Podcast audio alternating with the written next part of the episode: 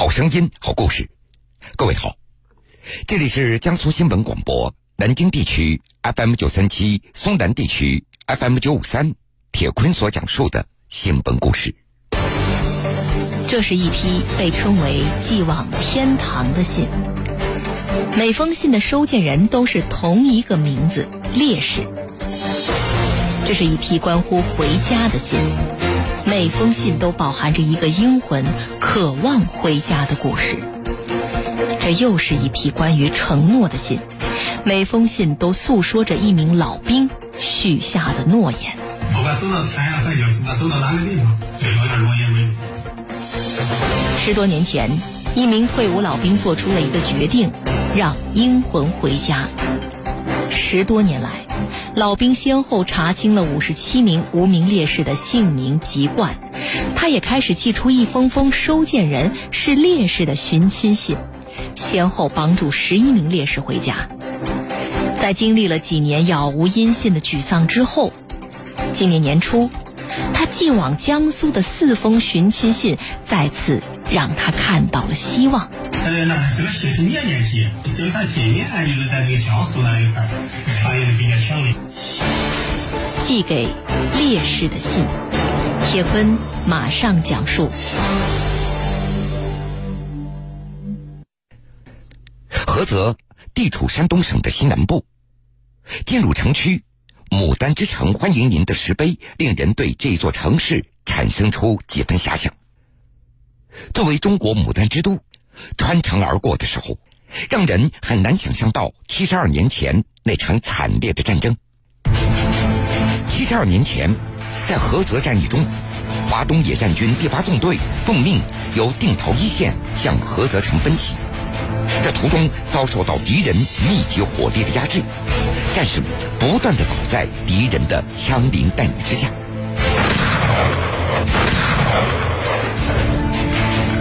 当时在张河庄村临时搭建了野战医院，受伤的战士被一批批的送到这里，村民们也走出家门加入伤员的抢救之中。轻伤员包扎以后被抬到后方去了，而牺牲的战士。则就地掩埋在张河庄西北角老赵王河的河沿上。原本牺牲的战士都被立了一块石碑，可是敌人很快反扑过来，碑体也全部遭到破坏。张河庄烈士陵园就建在了掩埋战士尸骨的地方。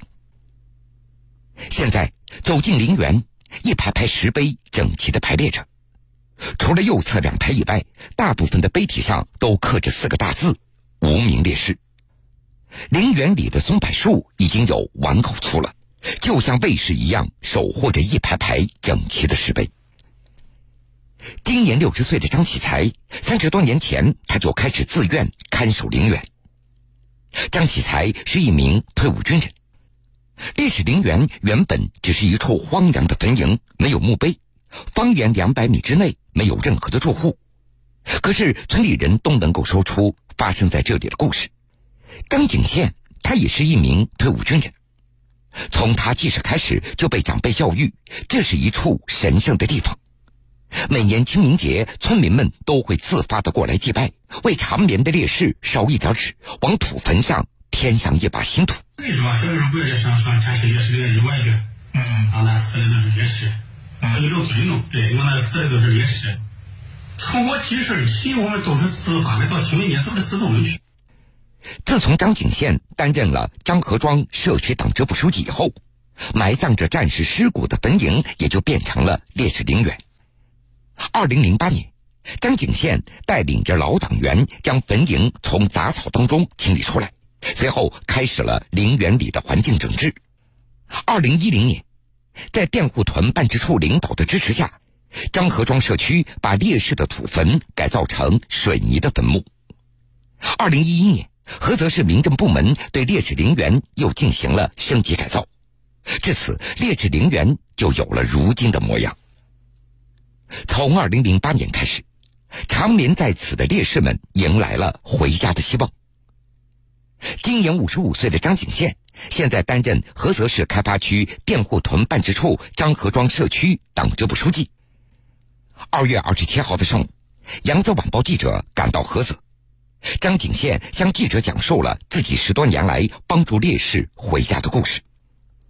十多年来，张景宪他先后查清楚了五十七名无名烈士的姓名籍贯，他也开始寄出了一封封收件人为烈士的寻亲信，先后帮助十一名烈士回家。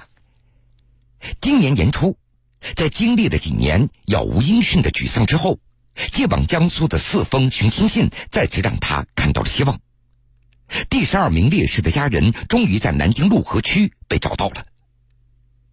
面对江苏的记者，张景宪激动的说道：“这次寄到江苏的四封信反响非常强烈，反馈的速度非常快，这真的要感谢江苏的父老乡亲。”从二零一二年开始，张景宪就开始通过寄信的方式为这些无名烈士寻找亲人。随后的两年里，他先后为十一名烈士找到了亲人。但是打那以后，已经有好几年没有收到让他兴奋的消息了。从二零零八年决定重建烈士陵园，到如今已经持续十一年为烈士寻亲了。这对于张景宪来说是自己的一个承诺。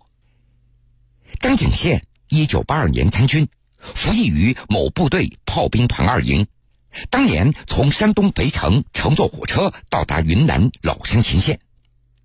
张景宪担任炮团二营四连爆化班的班长，参加了老山前线的战斗。八二年十月二十五的，是八五年上前线，嗯，参加了这个自卫方言，嗯嗯嗯，八七年退伍回来。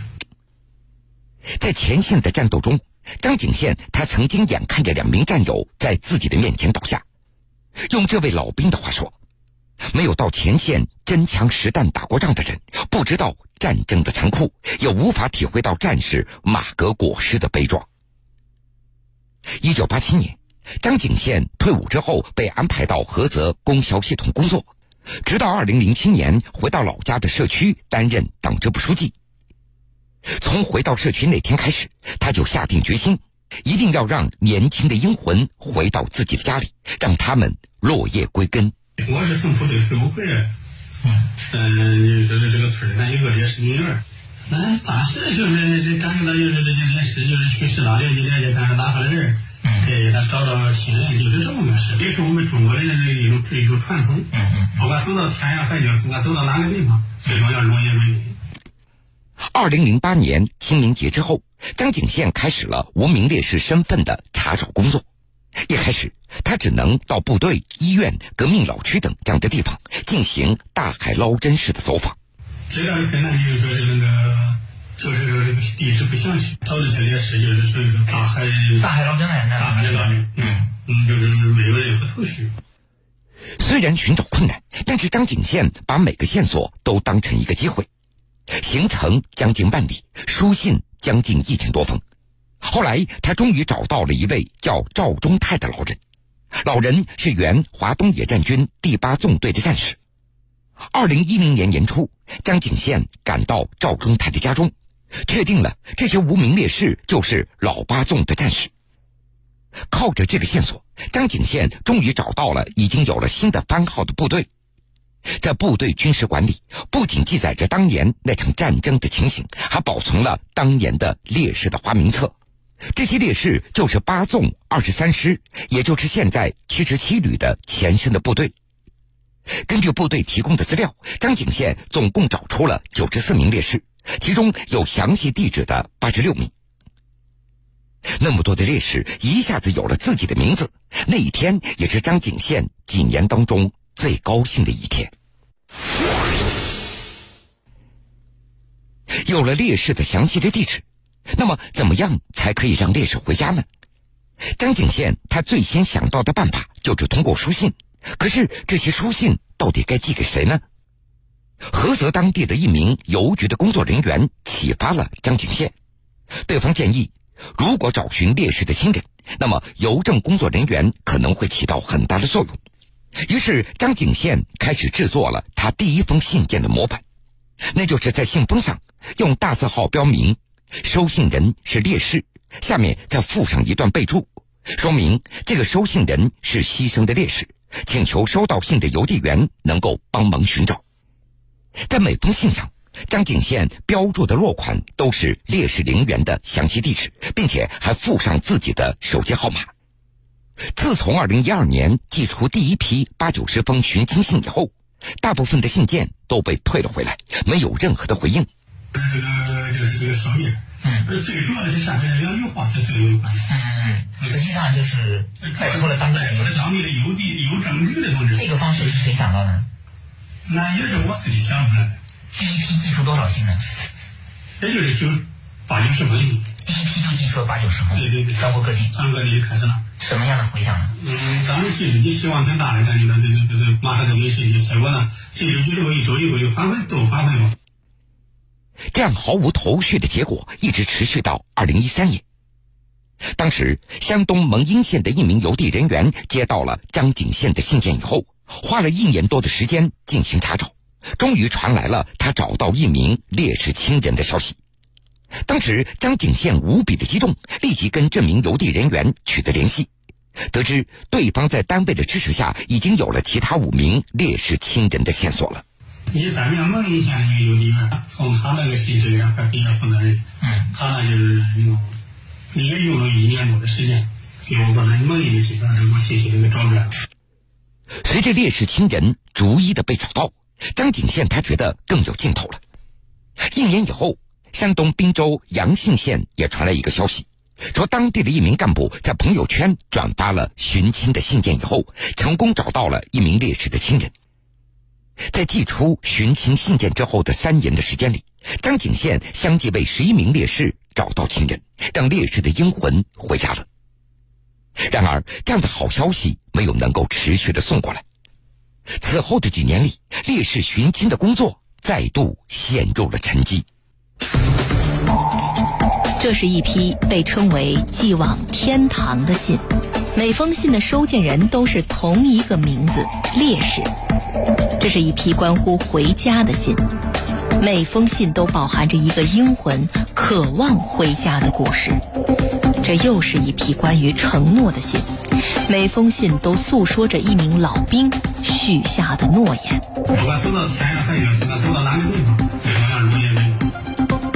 十多年前，一名退伍老兵做出了一个决定，让英魂回家。十多年来，老兵先后查清了五十七名无名烈士的姓名籍贯，他也开始寄出一封封收件人是烈士的寻亲信，先后帮助十一名烈士回家。在经历了几年杳无音信的沮丧之后，今年年初。他寄往江苏的四封寻亲信，再次让他看到了希望。呃，那这个信是年年寄，就算今年就是在这个江苏那一块反应比较强烈。寄给烈士的信，铁坤继续讲述。为了自己的承诺，今年张景宪再次发出了寻亲信，这次有四封信，那是寄往了江苏省。他的信也在第一时间被媒体关注，很快也被网友大量的转发。张景宪被烈士寻亲的工作感动了很多人，也得到了江苏多地相关部门的重视。在多方努力之下，很快迎来了新的好消息。今年年初，一名叫做王卫华的烈士被确认就是家住在南京陆河区马鞍街道的王殿华烈士。张景宪指着桌上铺开的信件，对记者说道：“这些信件都是被退回来的。每一年我一批批的寄出，大部分都被退了回来。这次江苏传来好的消息，也让我重新振奋起来。我还要继续的寻找，这就是军人的一种情怀。”一年发出去后没信，那你这个一年一年的没信，是也是失落大于收获。您为什么还在做这个事情呢？啊，你说为什么也不为什么，就是感觉到对别人有这种情怀。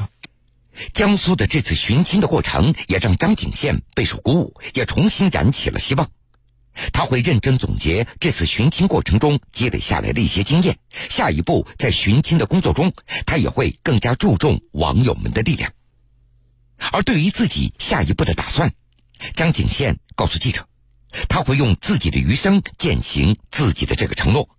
要让所有有名有姓的烈士的英魂回到自己的家里，即使这个目标最终达成了，他也不会停下脚步，因为还有七十多名无名烈士的身份无法查清楚，所以他还会一直坚持下去。好了，各位，这个时间段的新闻故事，铁坤就先为您讲述到这儿。如果想回听以往的新闻故事，请各位在大蓝鲸客户端点播“铁坤讲故事”。